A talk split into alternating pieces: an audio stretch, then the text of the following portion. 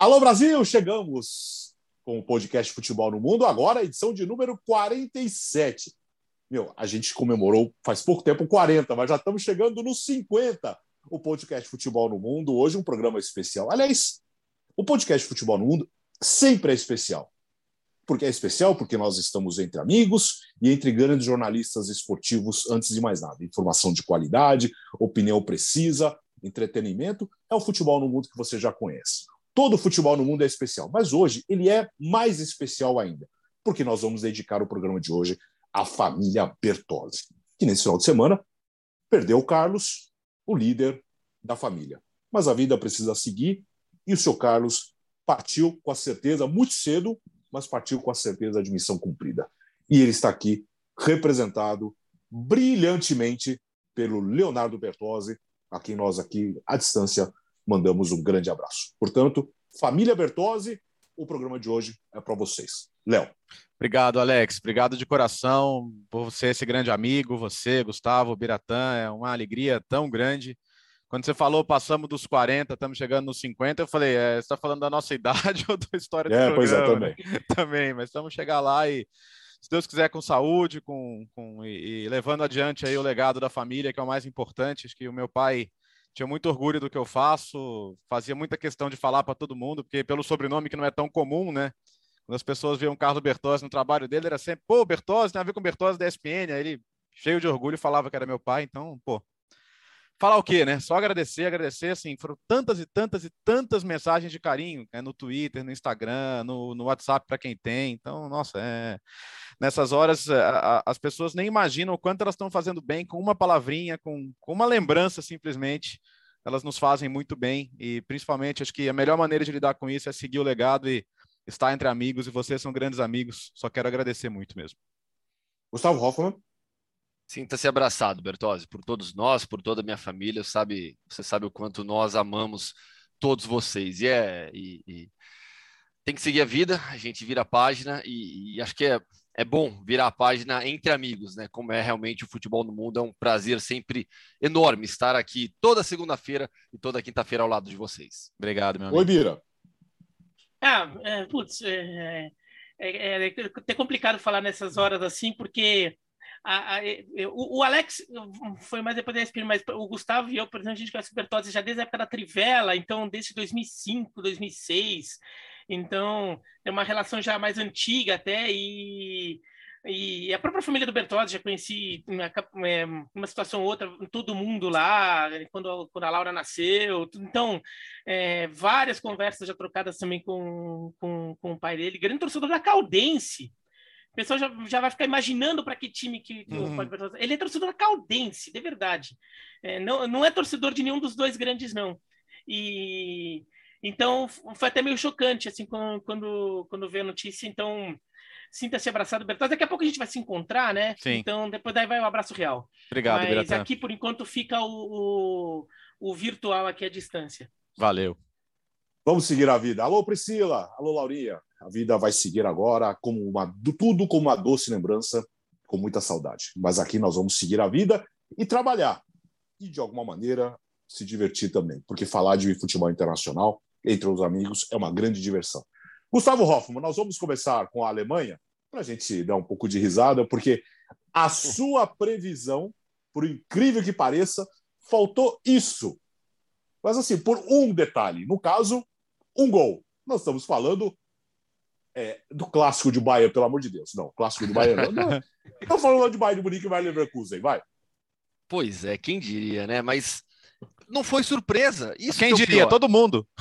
Todo é, mundo, quem é. diria? Todos. ninguém, ninguém, se surpreendeu. Ninguém surpreendeu. Falei aqui é. na semana passada. O Leverkusen está com uma campanha típica de quem na próxima rodada vai tomar 5 a 0 do Bayern. Tomou 5 a 0 no primeiro tempo. E com um atropelamento absurdo. E sabe o que é mais louco? É, até 30 minutos, o Bayern faz 1 a 0 logo no comecinho do jogo. Até sair o segundo gol, a partida é equilibrada. O Leverkusen teve chance para empatar, criou. O Bayern, para mim, em campo, estava melhor, teve chances mais claras para fazer o segundo gol ali nos primeiros 30 minutos. Mas o Leverkusen também teve oportunidades. É, foi um jogo muito legal nesses primeiros 30 minutos, foi aberto. As duas equipes atacando, o Bayern muitas vezes tendo que baixar as linhas, é, se fechar num 4-4-2, com o Leverkusen rodando a bola, trabalhando muito com o Paulinho, o Florian Wirtz, que é um dos destaques da Bundesliga até aqui. Só que entre 30 e 37, o Bayern fez quatro gols. Até o Biratã brincou no nosso grupo do podcast, né? Foi, foi, foi gatilho para quê, o Biratã? Não, foi, foi, foi, foi gatilho pro 7x1. Foi, foi igualzinho 7x1, né? Saiu o primeiro gol, mas o jogo tá aparentemente equilibrado. E de repente sai 2, 3, 4, 5. Né? Faltou o Shurley no segundo tempo. Mas. Faltou para fazer o sexto e o sétimo. E, e lembra que Olha que o Gnabry foi poupado ainda. Alguém lá, no, lá em Leverkusen, Gustavo, você que acompanhou depois, assim, a mais acabei ficando no beisebol também, não consegui ver tanto o pós, assim, o fim do, do, domingo. Alguém falou que, assim, não, foi só um apagão de seis minutos. Alguém falou isso? Não, não, nem teve carta da. Como é que é a dona? O que mesmo? Dona Lúcia. Da Dona Lúcia. Dona, Dona Lúcia. Lúcia, não teve, não teve carta, não teve apagão, foi o Leverkusen, infelizmente, de grandes momentos. Quando o Leverkusen é, tem que mostrar serviço, tem que fazer um grande jogo, porque assim, é, a, a, campanha sob o comando de Gerardo Seuane vinha sendo espetacular, brigando lá em cima, dando condição para falar: olha, eu estou na briga pelo título. Só que ninguém levava a sério. E aí vai, toma de 5 a 1 todo mundo que não levava a sério fala: tá vendo? É por conta de jogos assim. E é inacreditável, porque o Gerardo Seuane, né? Chegou agora, não tem nada a ver com a cultura do Leverkusen, com as brincadeiras do Neverkusen, não. Mas é incrível como nos jogos grandes o Leverkusen apaga e aí não consegue jogar. E claro que é mérito demais do Bayern, é uma equipe que vem em uma evolução absurda. O Julian Nagelsmann achou uma solução com os problemas na lateral direita, de colocar um terceiro zagueiro ali, o Zuli. Já tinha feito isso na derrota para o Frankfurt, no jogo contra o Greuther Furt, jogou com três zagueiros, mas aí com dois alas também. Contra o Bayern, contra o Bayern Leverkusen, não. Usou o Zuli como lateral direito na fase defensiva, mas quando o time atacava, o Alfonso Davis dava amplitude pelo lado esquerdo e o Gnabry dava amplitude pelo lado direito. E aí você tem Kimmich e Goretzka por dentro, o Sané saindo da faixa pela esquerda, caindo por dentro para jogar próximo ao Thomas Miller com Lewandowski na frente. Então é uma equipe que vai, que vai buscando mais variações, tem mais possibilidades. Individualmente, os jogadores crescem a cada partida. O Lewandowski é um dos melhores da temporada, indiscutivelmente. E, e, tem dois jogadores especificamente, porque a gente fala muito de Lewandowski, fala muito do Alfonso Davis, que hoje para mim é o melhor lateral esquerdo do mundo, Thomas Miller, que vai quebrando recordes e, e colocando seu nome cada vez mais na história do Bayern. Mas tem dois jogadores fundamentais para fazer toda essa roda girar do Bayern. Porque na prática o Bayern joga com quatro atacantes. Thomas Miller, Lewandowski, Gnabry e Sané. São quatro atacantes. Por quê? Porque tem Kimmich e Goretzka no meio campo.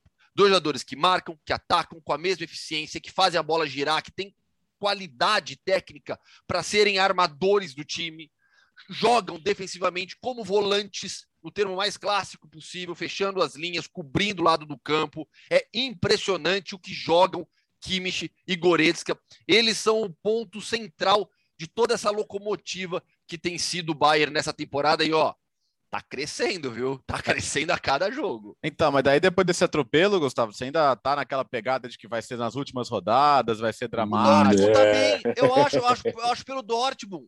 Eu acho que pelo Dortmund. Ah, o Dortmund ser. vai perseguir o Bayern. O Dortmund Vamos ver quando vai, vai ser o clássico, o Bayern, o Bayern Dortmund. É, aí pega também, né? Mas eu acho que o Dortmund vai acabar perseguindo e faltando umas seis rodadas assim, o Bayern abre, abre e vai ser campeão. 4, é, 4 de dezembro tá marcado aqui. Ainda, ainda não separou a tabela da TV, né? Então a gente não sabe se é uhum. um dia antes ou depois e tal. Vai mas, em dezembro. É, 4 de dezembro. Já, já vai anotando na sua agenda aí o, o clássico. Até tava vendo aqui a tabela, né? Porque a próxima rodada o Dortmund tem um jogo tranquilinho fora com, com a Arminia Bielefeld e o Bayern recebe o Hoffenheim. É o outro esse time do, do Nagelsmann. Mas, é, não sei, vai depender muito mais dos outros, né? Porque eu não consigo ver o Bayern tendo uma, uma, uma queda de ritmo a ponto de tropeçar tanto assim de, de, de não ganhar o título. Claro que tá cedo ainda, mas o trabalho do Nagelsmann encaixou muito rapidinho, né? Não, não tem muito mistério. Primeiro, não pegou terra arrasada, né? Porque o trabalho do Hansi Flick já era ótimo. Aos poucos ele vai colocando as ideias dele de jogo, mas não é um time que precisava de uma grande revolução também, né? Era um time que já o time já existe, né? Basta ir eh, inserindo peças com, com naturalidade, como o Pamecano aí, que é um, um, zagueiro super importante, enfim, os outros jogadores também, mas é, não, não, vejo grande não vejo grande dificuldade para ele. E ele é um baita técnico, né? Então é, era meio natural esse caminho dele chegar ao Bayern um dia e, e o começo é muito promissor.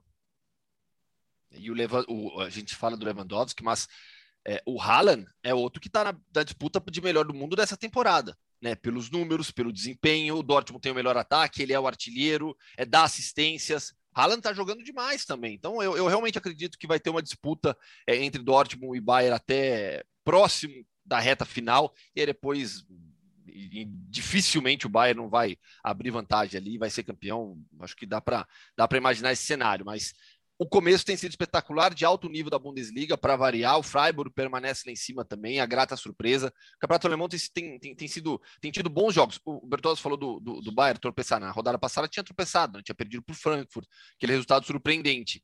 É, e que possibilitou o Leverkusen é, olhar para cima ainda. Mas agora, depois de 5 a 1 é, o Leverkusen entendeu que o seu lugar é, é, é ali brigar pelo terceiro, quarto, que já está de, de ótimo tamanho.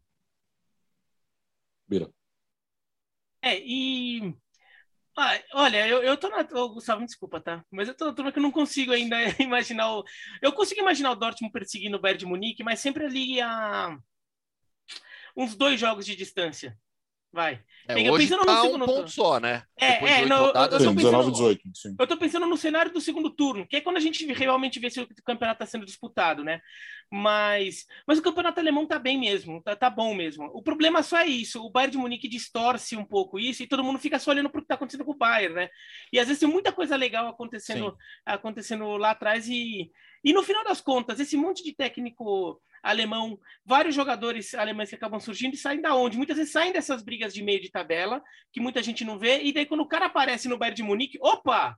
Apareceu o cara no Bayern de Munique, o Bayern de Munique também tem os melhores, tudo bem, tem os melhores jogadores, mas onde veio? Nem sempre é um jogador que, que surge lá, é um jogador que foi trabalhado antes em algum outro lugar, é, o Dortmund também, então é, é um ótimo campeonato e mas esse 5x1 esse 5 tem até aquela coisa de imposição, né, Gustavo? Sim. Aquela coisa tem, de assim, tem... tipo, é, ó, você achou que tava querendo brigar comigo? É. Tô aqui na sua toma, cara, toma. entendeu? É. E, olha, e, ó, e tá avisando pra todo mundo, hein? Se alguém aqui ficar em, é. que, que quiser me encher o meu saco, vai tomar também, né? Parece meio o, o valentão da classe avisando a galera. sabe, sabe quem que escreveu da classe, al, algo, algo na mesma linha do seu raciocínio, Biratão? O Rafael Hohenstein no The Athletic falando que essa vitória do Bayern sobre o Leverkusen é um recado para toda a Europa da força desse time. E eu estou plenamente de acordo. Tá, como o Bertozzi citou, o trabalho do Nagelsmann encaixou muito rapidamente.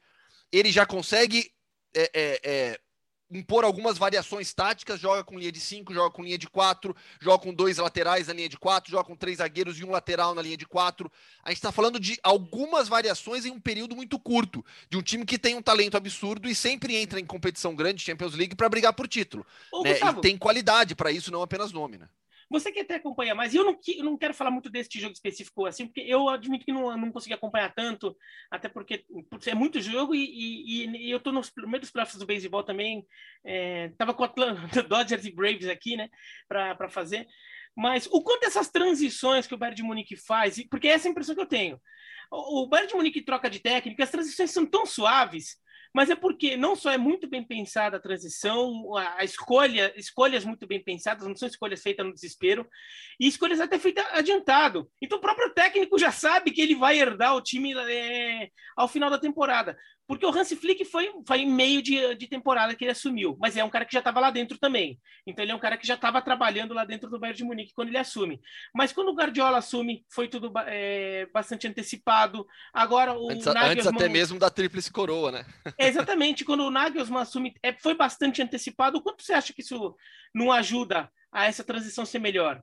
Biratã ajuda, sem dúvida alguma, mas não é uma regra, né? Porque a própria escolha pelo Nico Kovac se mostrou equivocada. O Bayern conquista a Bundesliga com o Kovac por conta dos tropeços absurdos do Dortmund no final da temporada. Aí tem muito do Dortmund ter entregado aquela temporada e a correção de rota acontece na temporada segui seguinte com o Hansi Flick, que estava no Bayern, mas há pouco tempo. Ele não, não é que o Hansi Flick estava no Bayern há anos, ele tinha acabado de chegar para ser assistente técnico dessa comissão do do Nico Kovac, no meio do trabalho do Kovac. Né? Só que o Hansi Flick ele é um nome respeitado na Alemanha, por tudo que ele já tinha feito na DFB na, na, na, Federação Alemã, Alemã e com a seleção também, como assistente técnico do Joachim Löw, depois como diretor esportivo da DFB. Então ele já, já ele não era a, a, um qualquer, ele, ele sempre teve o respeito dentro do futebol alemão. Então ajuda sem dúvida alguma, mas nem sempre dá certo. O exemplo anterior a esse é, é uma prova disso. Mas as coisas no Bayern elas, elas funcionam muito bem. O que eu mais gosto da estrutura de futebol do Bayern é a forma como eles trabalham e preparam os ex-jogadores. Né? O Oliver Kahn, é, a, a, a, quando ele assume, ele tem toda uma fase de preparação. Toda uma fase de preparação e outros jogadores é, estão dentro da estrutura de, de futebol do clube nas mais variadas funções. O Elber, por exemplo, é responsável pelo time Master, é um dos embaixadores do Bayern pelo mundo também. Então, eu gosto demais da forma como o Bayern trabalha com seus ex-jogadores. E na Itália, vamos para a Itália, Leonardo Bertozzi, tivemos Juventus e Roma, o destaque da rodada, vitória do Juventus por 1 a 0 gol logo no começo da partida, lá para os 15 minutos do Moisiquim, e a Juventus aos poucos se recuperando, né? E sem o de bala, né? Que ainda não estava à disposição, deve voltar só no próximo final de semana. O Morata só entrou no segundo tempo, porque estava voltando de contusão. Então o Alegre tem tido que se virar aí sem sem dois dos seus principais atacantes. E essa volta do Moisiquim está sendo muito positiva para ele, né? Ele, ele sai como uma grande promessa, meio sem espaço ali, é vendido, e nesse momento que ele retorna, me parece um jogador mais, mais maduro, mais condição de decidir jogos importantes, e foi o que ele fez dessa vez. Agora, a Roma está soltando fogo pelas ventas por causa da arbitragem do Orsato, né?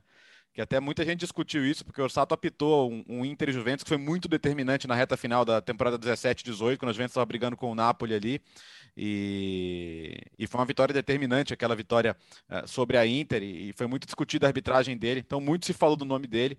O Mourinho até na coletiva falou, ah, não quero nem saber o nome do árbitro antes para não, não, não, me condicionar e tal, mas depois do jogo, se eu achar ruim, eu falo. E, e acabou que o lance do, o, o, lance do pênalti, né, que, que o Chesney defendeu, foi muito discutido, porque ele foi meio apito nervoso, né? A bola sobrou ali pro, pro a bola sobrou para o Abraham depois, mas ele já tinha sofrido pênalti, o árbitro apitou, então o gol não valeu. É verdade até que tem uma, uma ajeitada de mão do Mictarian e que poderia vir anular o gol, e aí ele poderia dar o pênalti que foi, foi precedente. Mas para piorar, tem uma invasão de área do Chiellini e é quem pega o rebote do pênalti. Então o pênalti deveria ter voltado.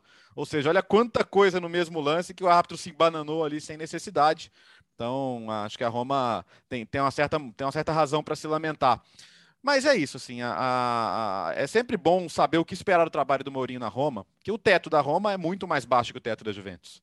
A Juventus começou mal ali, começou escorregando. Eu acho que toda a polêmica Cristiano Ronaldo no, no, começo da temporada pode ter meio que tirado o foco da preparação do time. Mas agora já, já são cinco vitórias seguidas. O elenco é forte pra caramba. A gente está falando de, de ausências aí tão sentidas e que o time está conseguindo superar. E a questão agora é: Napoli e Milan. Ah, em algum momento vão, vão baixar o ritmo? Você está falando de um com 24 pontos de 24, outro com 22 de 24. E daquele jeito, desculpa, Biratã, é, Verona, cara, Tá, tava é, ganhando de 2 a 0 e, é. e, e, achei que falei dessa vez o Verona vai ganhar em Milão, porque o Verona não ganha em Milão, é, não ganha, não ganha, não de ganha ninguém, de, de ninguém, ninguém, de, nenhum nem, dois, é. nem nenhum nem do outro. Então acho que não sei se vai ter outra chance tão grande quanto essa, né? O Milan com manhã machucado, fora até dezembro, o Theo e o Brahim, que são dois pilares do time contundido, é, com Covid, então era, era uma chance ideal ali para alguém tirar pontos do Milan e o Verona não conseguiu. E o Napoli, que é absurdo, né? Oito vitórias, é um começo que daqui a pouco o Napoli pode até pleitear o recorde né, do, do da Roma do, do Rudi Garcia. É, mas, mas a Juventus pelo menos mostrou que assim, é, vocês que estão aí na frente, Napoli, Milan, nem pensem em começar a tropeçar, porque eu estou chegando, eu vou chegar. E, é isso. A Juventus não pode pensar em não brigar pelo título, pelo, pelo, pelo elenco que tem, pelos jogadores que tem. Só acho engraçado que alguns fãs do Cristiano Ronaldo diziam que, que era quase um favor dele jogar lá e que era um time que não prestava.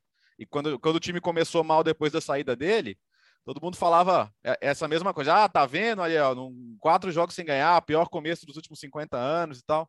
Pois é, a Juventus já se arrumou e não sei se o Manchester United pode falar a mesma coisa, mas esse assunto ah. daqui a pouco. É. Nós vamos chegar lá. Aliás, é, é, o Napoli venceu o Torino com 1x0. O gol chorado. O jogo difícil enroscado. E nós teremos no final de semana Roma e Napoli, Inter e Juventus. Inter e Juventus, você vai ver no Star Plus com sinal aberto no final de semana, com Manchester United e Liverpool, Inter e Juventus, PSG Olympique de Marseille. Tudo no Star Plus com sinal aberto no final de semana. Bira. Aliás, o Bira, quero dizer o seguinte: estava 2 a 0 para o Verona, ele foi lá na cabine de transmissão é, fazer festa com o Paulo Andrade, não. com o Renato Rodrigues. Estava 2 a 0 foi lá comemorar. É só não, isso que eu tenho para dizer. Não, não, eu como terminou no... depois. Eu fui no... antes do jogo começar, porque eu fiz, eu comentei o jogo do Ajax na cabine do lado. O jogo do Ajax foi um pouquinho antes. Quando o jogo do Ajax terminou, eu estava saindo, daí eu vi, a... ele... eu vi os dois na cabine.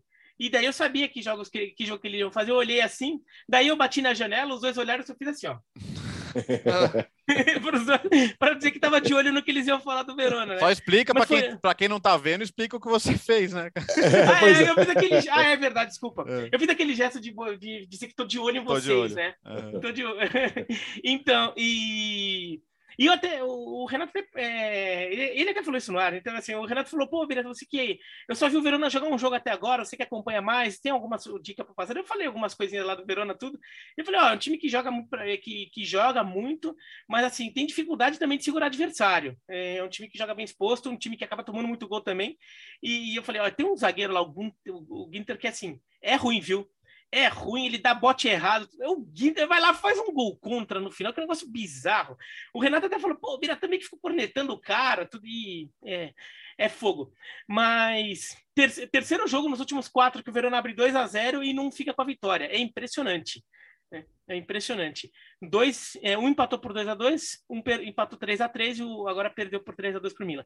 Agora, o, o, o Napoli vai muito bem, mas eu acho que o Napoli, é, é assim, o Napoli tem todas as condições de brigar com o título, tudo, mas acho que o Napoli já está chegando naquela hora que, assim, mais ou menos vai acabar perdendo esse ponto ali.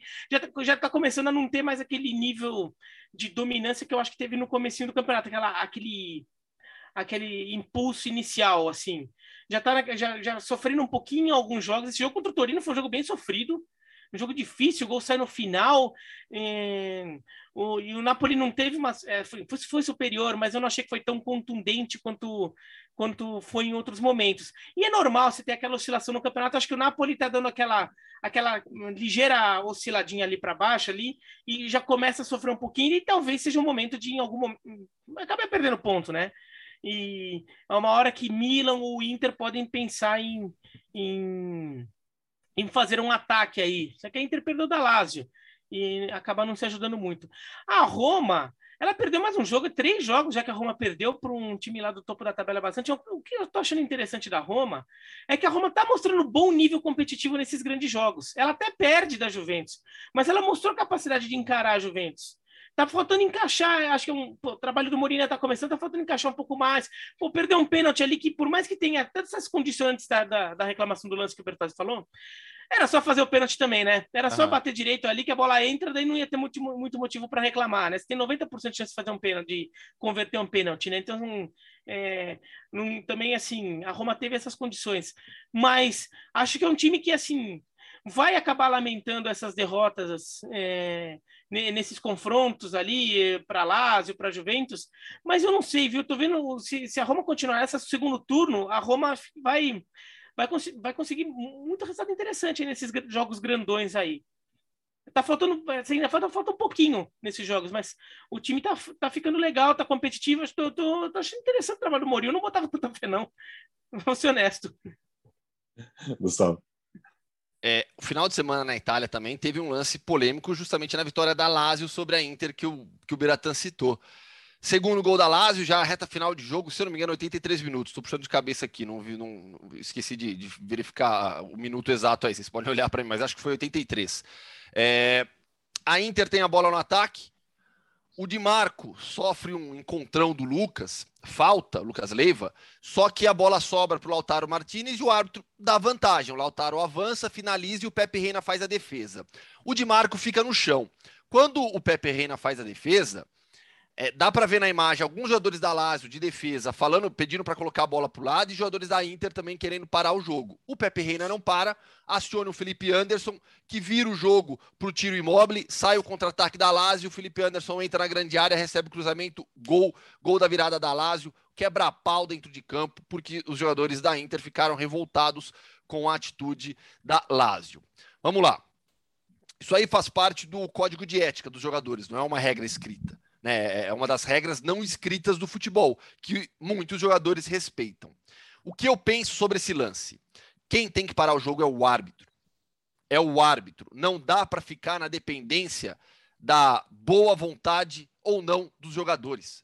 Porque os atletas da Inter que reclamaram e brigaram, se estivessem perdendo de 2 a 1 aos 48 do segundo tempo e vissem uma trombada similar àquela que o Di Marco sofreu, eles não parariam o jogo muito provavelmente não parariam o jogo. Os mesmos jogadores que brigaram com os jogadores e, da Lazio. E, e Gustavo, não Gustavo. dá, o, o, que eu defendo é não dá para ficar esperando isso dos jogadores. Quem tem que determinar é o árbitro, é o árbitro. E no caso ali foi um choque, não foi um carrinho violento, um soco na cara, uma cotovelada, é, assim, foi um choque. Seguiu o jogo. Então assim, eu não culpo os jogadores da Lazio. Isso quem tem que tomar a decisão em campo é o árbitro. É o árbitro que tem que parar o jogo. E assim, é, o, e o Bertozzi acompanha mais essas mudanças de regra, ele é meio nerd com essas coisas, você até pode reforçar isso. Nerd. Mas é, o, o árbitro sempre teve a prerrogativa de, de paralisar o jogo quando ele bem entendesse. Sim. Mas nos últimos anos, há uns anos, aliás, a FIFA teve uma orientação reforçando, Sim. reforçando a ideia de que assim, árbitros, se tem um jogador caído, po, parem o jogo vocês. Não, não fica esperando. Parem o jogo. Tanto que a FIFA muda a regra de quando o jogo é paralisado. Antes tinha aquela bola ao chão com os dois jogadores ali disputando. Né? E daí, normalmente, um time ficava parado e o outro levava a bola, né? Não, a FIFA muda a orientação que assim, você simplesmente devolve a bola para o time que tinha a bola nos pés. Sim. Até para ajudar isso. Então, se o árbitro chegar lá e, e, parar o jogo do nada, porque o jogador está machucado, o time que está com a bola vai receber de novo a bola no ponto onde ela estava. É, então, para reforçar isso. E então, por que árbitros façam isso? Simplesmente é isso. Não tem muito o que discutir aí. Tinha maneira muito fácil de resolver isso. Assim que terminou o ataque da Inter, apita para o jogo e vai ver o que, que aconteceu. Exato. O, e um outro problema também do time que não para, que eu acho que é o certo a fazer também, não parar. É, cara, numa boa, assim, a gente sempre imagina que todo mundo é honesto e tal, mas a quantidade de jogador que se joga no campo para parar o jogo, para esfriar, Tá tendo um debate aqui no Brasil hoje sobre os goleiros fazendo isso 100% do tempo em que o time está vencendo, eles fazem uma defesa. Então, é, é, queira ou não, você tem que contar com a possibilidade também do cara tá caído ali para segurar o jogo mesmo. Né? E aí? Quantas vezes você já não viu o time, um jogador caído, o time dele recupera a bola, o cara milagrosamente se cura, parece Moisés andando sobre as águas? É isso mesmo?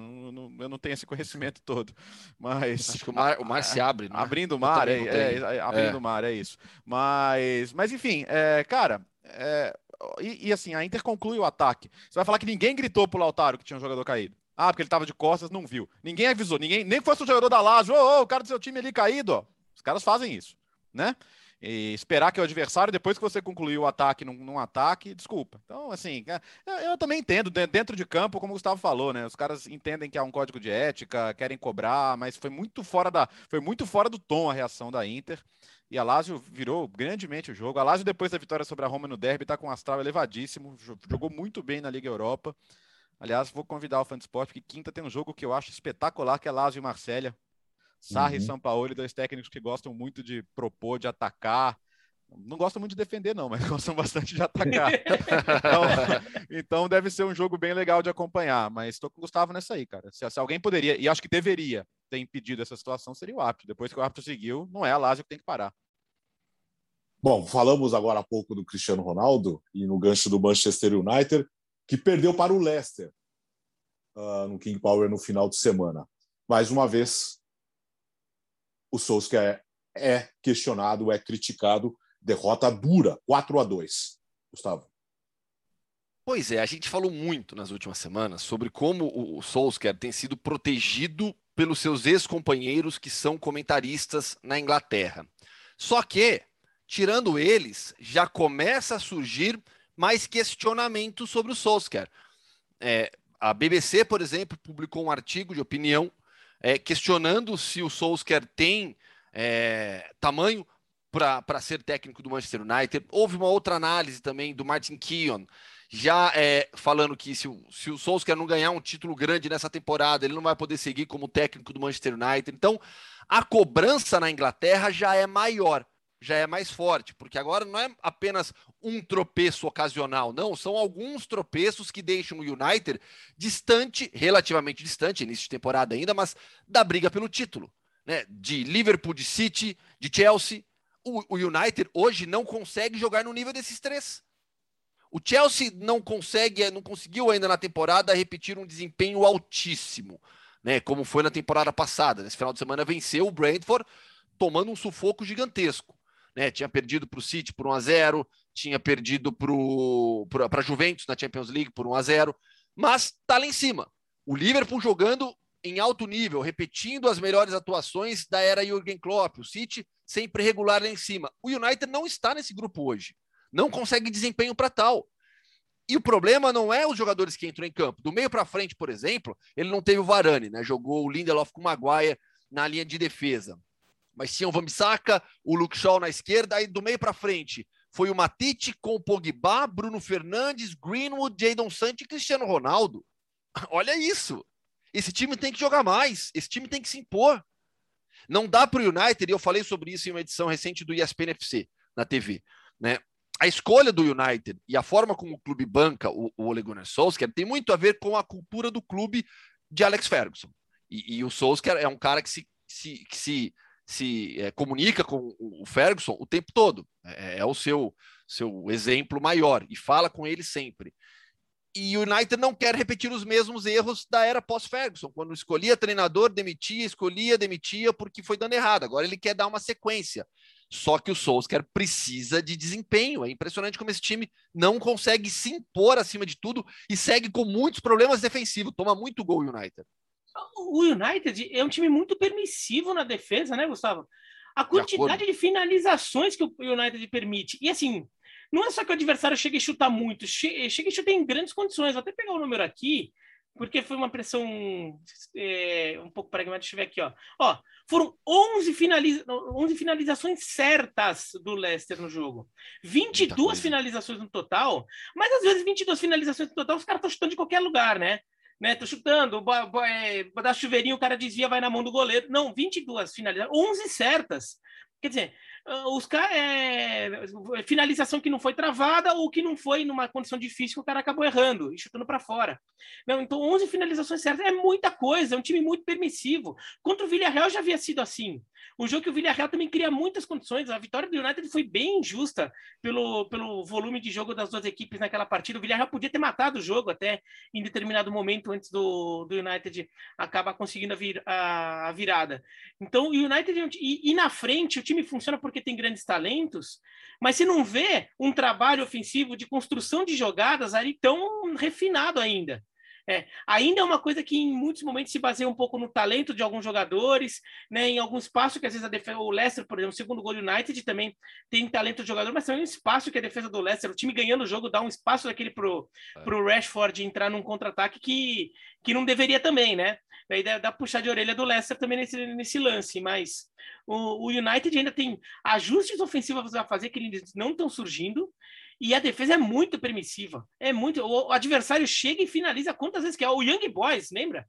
Quantas vezes o Young Boys finalizou naquele jogo? Tudo bem que tinha um jogador a mais, mas pô, foi um festival ali. Gente, é incrível, é incrível que esse time tenha ficado tantos jogos invicto fora de casa na Premier League com, com, com um sistema defensivo desses. É, que é, é isso que o Biratan disse, com toda razão. É muito fácil fazer gol no United, cara. É muito fácil, muito fácil. É, é, se você vai ter o, o Matite protegendo a defesa, tendo que correr, ele é lento para jogar nessa maneira de que o time joga. Então, eu acho que tem uma questão de mercado aí. Acho que o United não, não resolveu um cara como, sei lá, como seria um Declan Rice, por exemplo, para ser um cão de guarda ali à frente da defesa. Então, é, os jogadores que eles têm hoje não têm essa característica e não fazem isso. E aí o time não pressiona, e é normal, porque o Cristiano Ronaldo não vai pressionar. Você, você contrata, sabe, ele vai te fazer um gol por jogo ou mais. Mas sem bola é, é, é, é, um peso a mais dos companheiros. E ok, acho que todo mundo assinaria que você quer ter o Cristiano Ronaldo um a menos para marcar? Agora, a gente já discutiu isso muito na questão do PSG. Mas é fato que já é um time que sofre para pressionar, sofre para ser compacto. E aí o adversário, nossa, cara, a, a, comparação de como é bem treinado o Leicester em relação ao United é absurda, né? É absurda, é absurda, é absurda.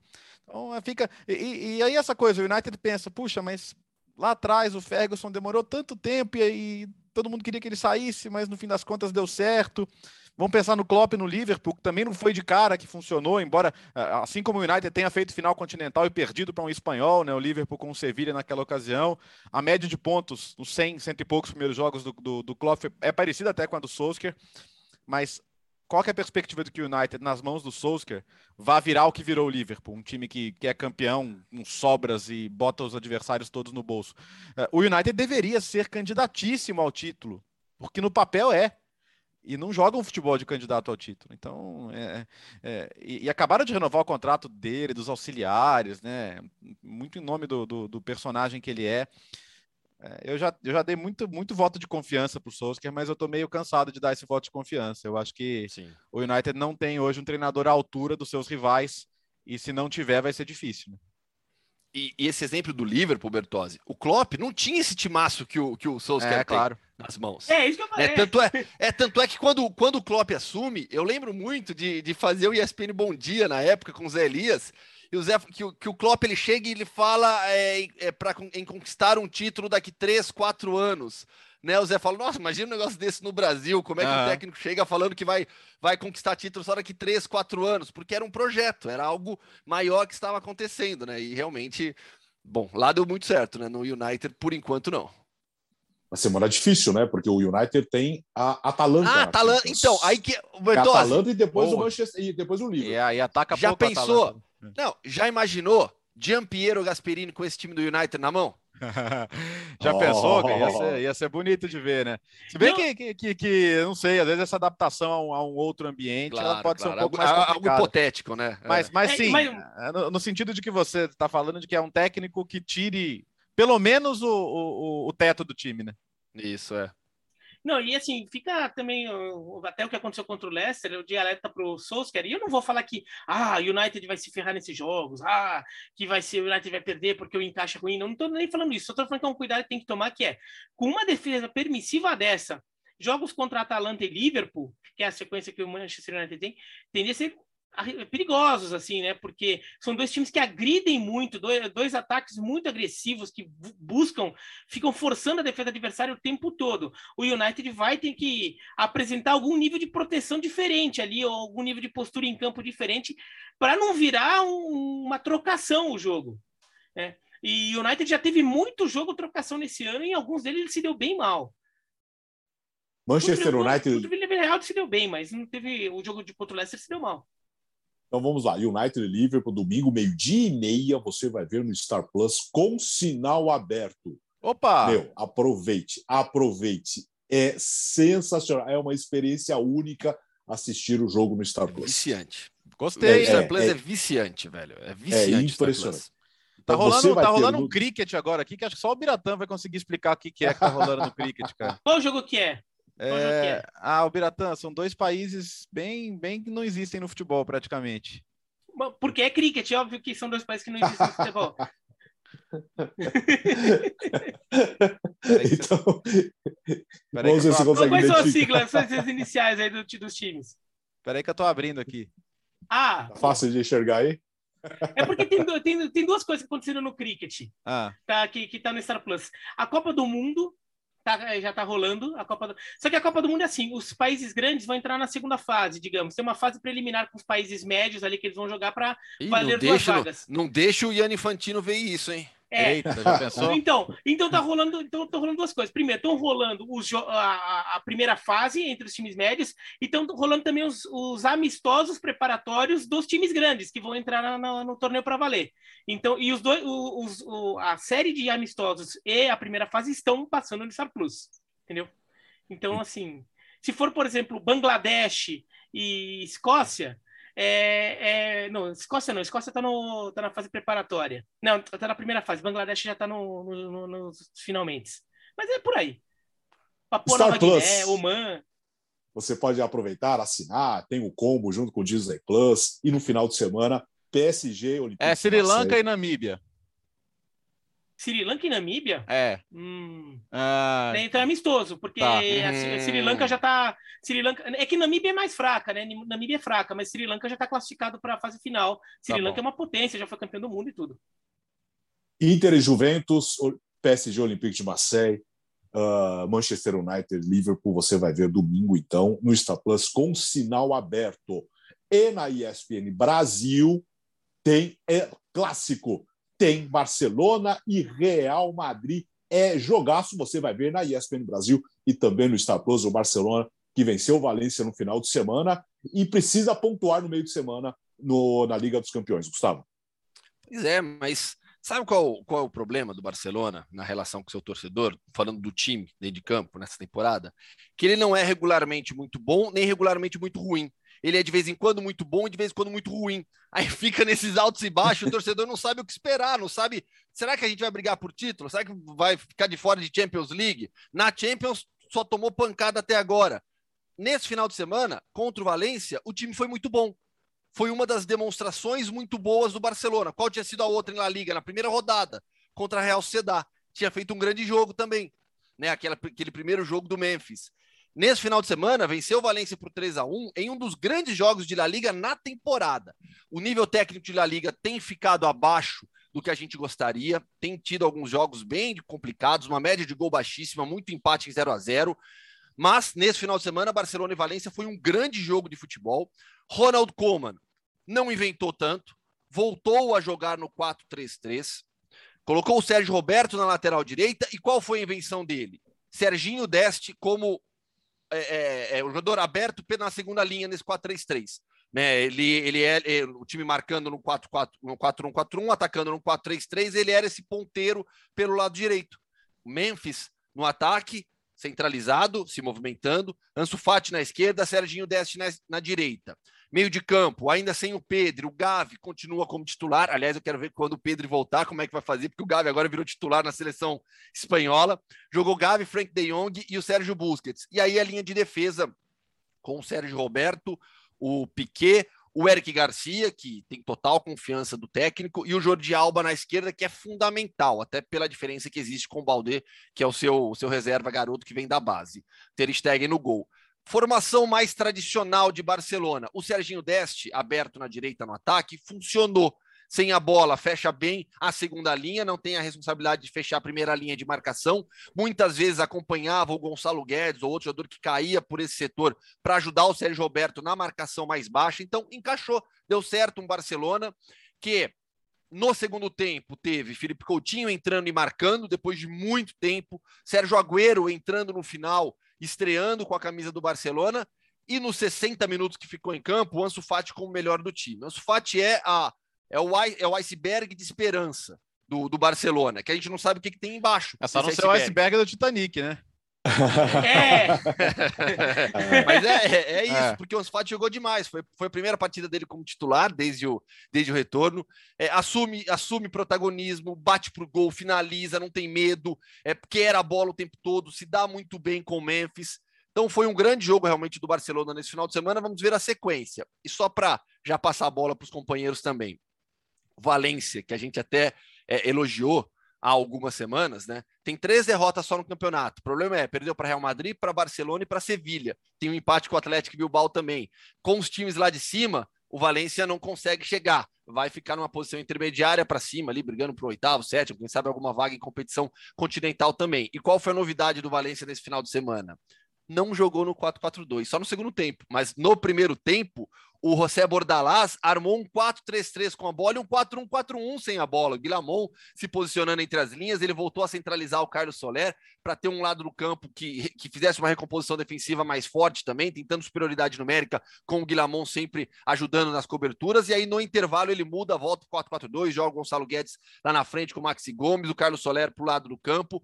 Valência fez um bom jogo, mas o Barcelona foi superior, foi melhor, criou mais oportunidades e aproveitou melhor. Eu acho até que o, que o Valência poderia ter buscado o 2 a 2 Acho que o Barcelona teve cai... bola na trave. Teve, então. O Barcelona, teve, teve boas chances o, o, o Barcelona, ele, depois da saída do Ansu Fati, cai um pouco.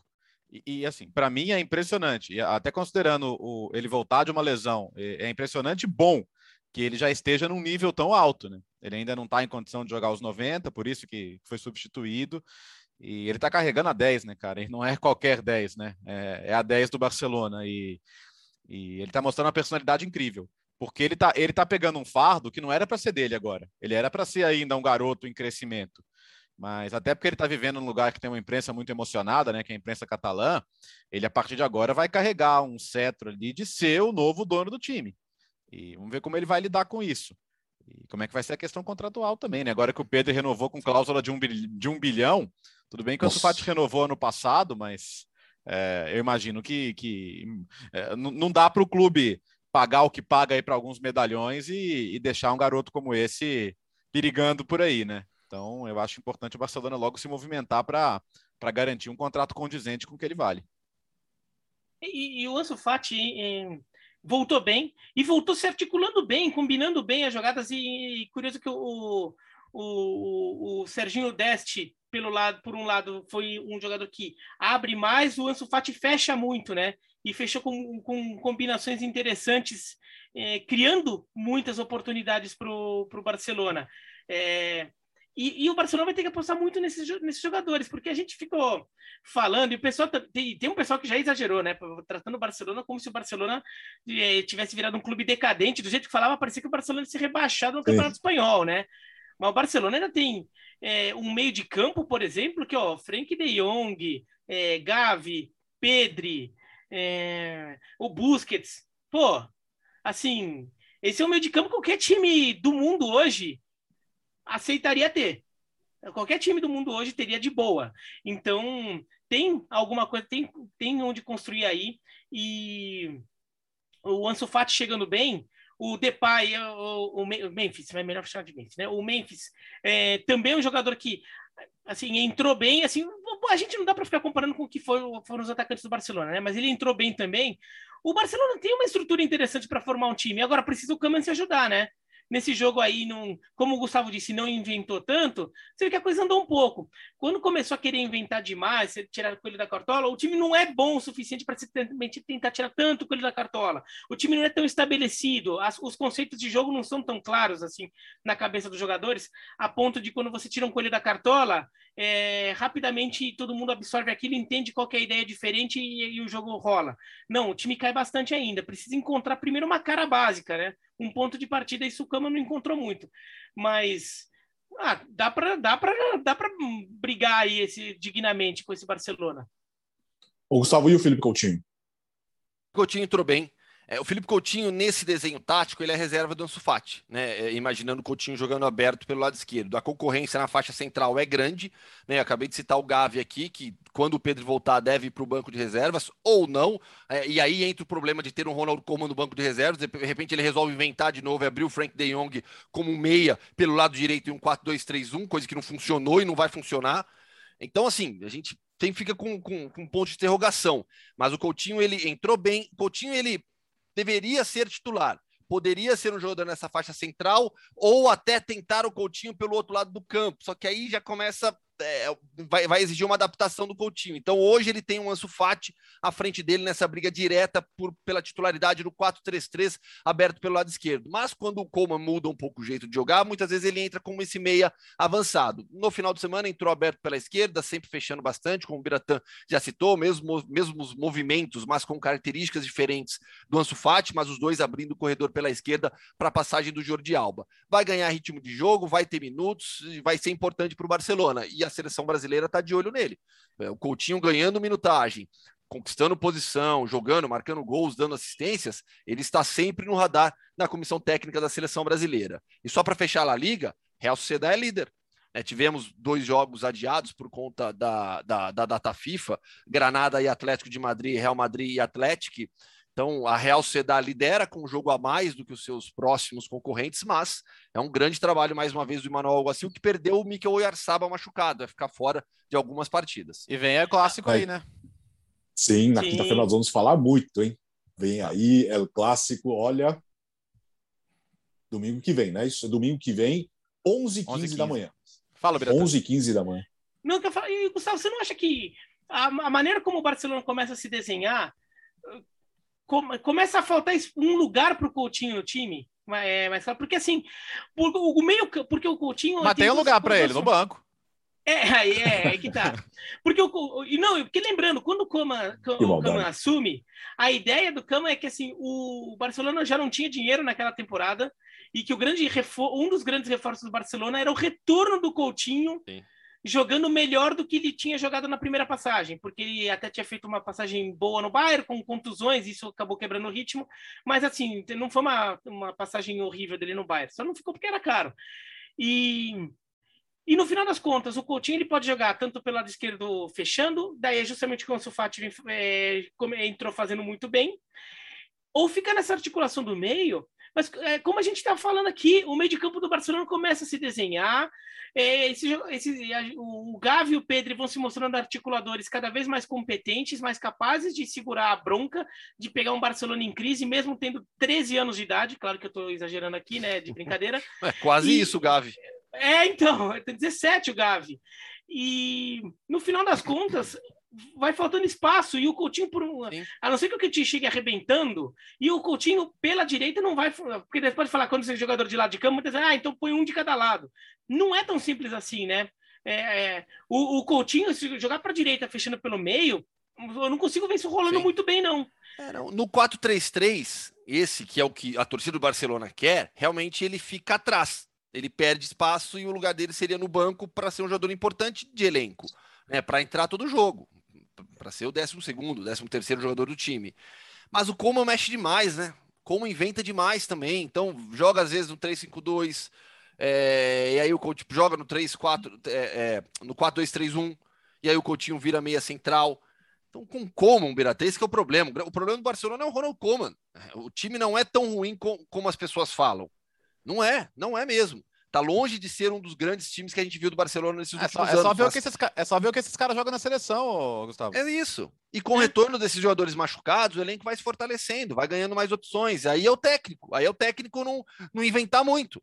Não, não, não querer é, abrir o Frank de Jong como meia na direita. Sabe? De onde você tira um negócio desse? Não colocar o Piquet de centroavante aos 45 para você ganhar o jogo. É, é isso. Vamos falar muito ainda de Real Madrid, Barcelona e Real Madrid. Jogo no campo no domingo, 11 h 15 Você vai ver na ESPN Brasil com super abre o jogo a partir das 10 horas da manhã. Hora de rodar a vinheta. Vem aí o Mundo Hoffman. Vamos lá, então. Segunda-feira, dia de Mundo Hoffman. E aproveitando La Liga para falar de La Liga, porque, aliás, isso, é um, isso para mim é, é algo que confunde um pouco, né? Porque La Liga, na Espanha, é primeira e segunda divisão. Só que aí, por, aí você tem o, o, naming rights, né? Que é La Liga Santander, a primeira divisão, e La Liga Smart Bank, a segunda. Só que eu acho que isso confunde a cabeça do torcedor, né? Não tem um nome assim, tem o mesmo nome, mudando só o patrocinador, fica um pouco confuso. Mas vamos falar primeiro de segunda divisão espanhola, por quê? No sábado tivemos o derby das Canárias, em um momento muito importante na região por conta de, do vulcão Cumbre Vieja, que segue despejando lava. É, na ilha, a ilha de La Palma aumentou de tamanho, agora que a lava já começou a chegar no oceano, então o território da ilha de La Palma aumentou por conta da erupção do vulcão. Felizmente, felizmente não houve mortes, mas muita gente desalojada, muita gente teve que mudar é, de lugar, que perdeu tudo, perdeu a casa, perdeu o negócio por conta da lava do vulcão, toda a destruição do, no caminho da lava até o mar. E aí La Liga organizou uma campanha é, em parceria com os 42 clubes, são 20 times na primeira divisão, 22 na segunda divisão, para arrecadar fundos através de, leilo de leilões das suas camisas, e esses fundos vão todos lá para as Ilhas Canárias, são as, as Ilhas Canárias, departamento das Ilhas Canárias, são oito grandes ilhas, né? A ilha de La Palma, que foi destruída por conta da, da erupção, parcialmente destruída por conta da erupção do Cumbre Vierre. Então, esse final de semana marcou o lançamento dessa campanha justamente por conta do Derby das Canárias, vencido pelo Las Palmas por 2 a 1 Resultado, jogo, o jogo eu vi, depois eu vi os melhores momentos, eu não assisti toda a partida, mas o Las Palmas ganhou com gol aos 47 minutos do segundo tempo e passou o Tenerife na tabela. Né? O Las Palmas tem agora 17 pontos, mesma pontuação do Tenerife, mas passa no, no, no critério de desempate. Eibar tem 18, Ponferradina do Yuri de Souza tem 18. E aí depois o Almeria tem 19, o Sporting de Rijon tem 21 pontos. São, são as equipes que disputam hoje as primeiras colocações da segunda divisão. Os dois primeiros sobem diretamente, do terceiro ao sexto tem playoffs de acesso. O Fun Sports acompanha também a segunda divisão no Star Plus. Todos os jogos estão à disposição lá para o Fã Esportes assistir. Então tivemos o Derby das Canárias na segunda divisão espanhola. Eu, e eu tô aqui, peraí, peraí, eu, só, eu tô procurando aqui, é para você que está nos vendo, né? Em algum lugar aqui tem uma caneca do Las Palmas e uma jaqueta do Las Palmas que Everaldo Marques trouxe numa das viagens. Ah, o, está por aqui, um dia eu mostro. Olha. O, o mundo Hoffman está expandindo, né? Tá, parece o War, cara. Tá, começou lá no leste, agora já está nas Canárias. É, é, engraçado que ele roda, vamos, roda, vamos voltar para o leste. Espanha de vamos. novo. É. Calma, parece aquele World War. Sabe aquele World é. War bot, é. aquele perfil do, do é. Twitter, que simula uma guerra mundial, assim, eles já estão, sei lá, que ano ali, Suriname já dominou o mundo, aquelas coisas assim. O mundo Hoffman é, isso. vamos voltar para o leste europeu, então. Vamos lá, vamos lá então. Tá Porque na quinta-feira passada, na última edição do podcast, o Luquinhas, atacante do Legia Varsóvia, participou aqui conosco, uma entrevista muito legal. Luquinhas, que é um dos destaques do Legia, que é um dos destaques da Europa League. Primeiro colocado no seu grupo com Napoli, Leicester, Spartak Moscou, vai jogar em Nápoles nessa semana para tentar manter um 100% de aproveitamento, que era algo inimaginável.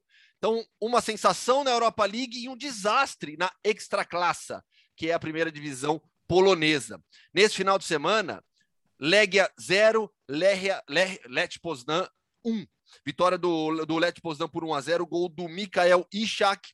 Resultado desastroso, porque para o Lech Poznan, excelente liderança da competição depois de 11 Peraí, deixa eu atualizar a classificação aqui. Depois de 11 rodadas, o Leste Poznan tem 24 pontos, é o primeiro colocado. O Legia é o atual bicampeão. Ocupa apenas a 15ª colocação, primeira acima da zona de rebaixamento, onde estão o Brumeter Malika, o Varta Poznan e o Gornik Letsna. Vai cair o Legia Varsóvia? Obviamente não. Só que o próprio Luquinhas falou que é, a pressão sobre o Czeslaw Mirniewicz, que é o técnico do Legia Varsóvia, está enorme na Polônia. Enorme. Muita gente querendo a cabeça dele. E a semana passada já tinha sido muito tensa para o Legia, por conta da pressão da torcida. E a derrota por 1 a 0 para o Lech, Lech Poznan nesse final de semana vai aumentar ainda mais. E tem muita gente, ainda mais gente, querendo agora a demissão do Mirniewicz, apesar da campanha espetacular do time na Europa League. É isso, ficamos por aqui? Terminamos? Terminamos. Começamos bem a semana, hein? Puxa vida, muitos assuntos. Quinta tem mais, tem mais. Tem, ó, tem muito de Champions, né? E, claro, uhum. prévia de El Clássico aí no, no, domingão, né? É, de United Liverpool, PSG Olympique de Marseille, Inter e Juventus, muita coisa que vem aí no final de semana, mas calma, estamos aqui na edição 47, a semana está só começando. Só começando. Valeu, Léo. Valeu, até lá. Gustavo Hoffman. Valeu. E uma última dica, para não ampliar muito o mundo Hoffman, nesse final de semana hum. teve o jogo suspenso no clássico eslovaco entre o Spartak Trnava e o Slovan Bratislava. A torcida invadiu o campo, briga campal, coisa de louco, cenas realmente é, horríveis, infelizmente. E havia um brasileiro lá nas arquibancadas, o Matheus, que tem um perfil muito legal no Instagram. Até republiquei os vídeos dele, ele me mandou também, marquei ele lá, um torcedor na Europa no Instagram. O Matheus, ele tá viajando pela Europa, acompanhando os jogos, muito legal. E ele estava nas arquibancadas, filmou toda a confusão, arroba um torcedor na Europa no Instagram, para vocês verem as cenas lamentáveis. Não é o arroba cenas lamentáveis, é o arroba um torcedor na Europa, mas foram cenas lamentáveis em Tirnava. Tchau, Bira. Boa semana para você também. Opa, para todos nós aqui, um, um, voltando aí, um abraço para o Bertozzi e para toda a família. E a semana vai ser quente aí, não só no meio de semana, como a gente falou, né? Fim de semana cheio de clássico pesado no, no Star Plus. Agora eu vou ficar vendo meu cricketzinho aqui. ah, camisa, camisa do Zagleb Lubin, da Polônia. Hum, tá? Para quem boa, está hein? nos acompanhando no YouTube. Ah, eu tô aqui com a camisa do, do Young Africans, da, da Tanzânia, já que o, que o Gustavo mencionou no último programa. Ah, eu tô com a retrô é. da Juventus mesmo, nada muito impactante, não. Hum. Não, eu, eu vou, eu sou básico, eu vou no Bayern de Munique, é. por que será? Valeu, gente, boa semana para você. Nós temos o próximo encontro na quinta-feira. Mais uma vez, obrigado pela sua audiência nos agregadores e também no YouTube. Valeu e boa semana.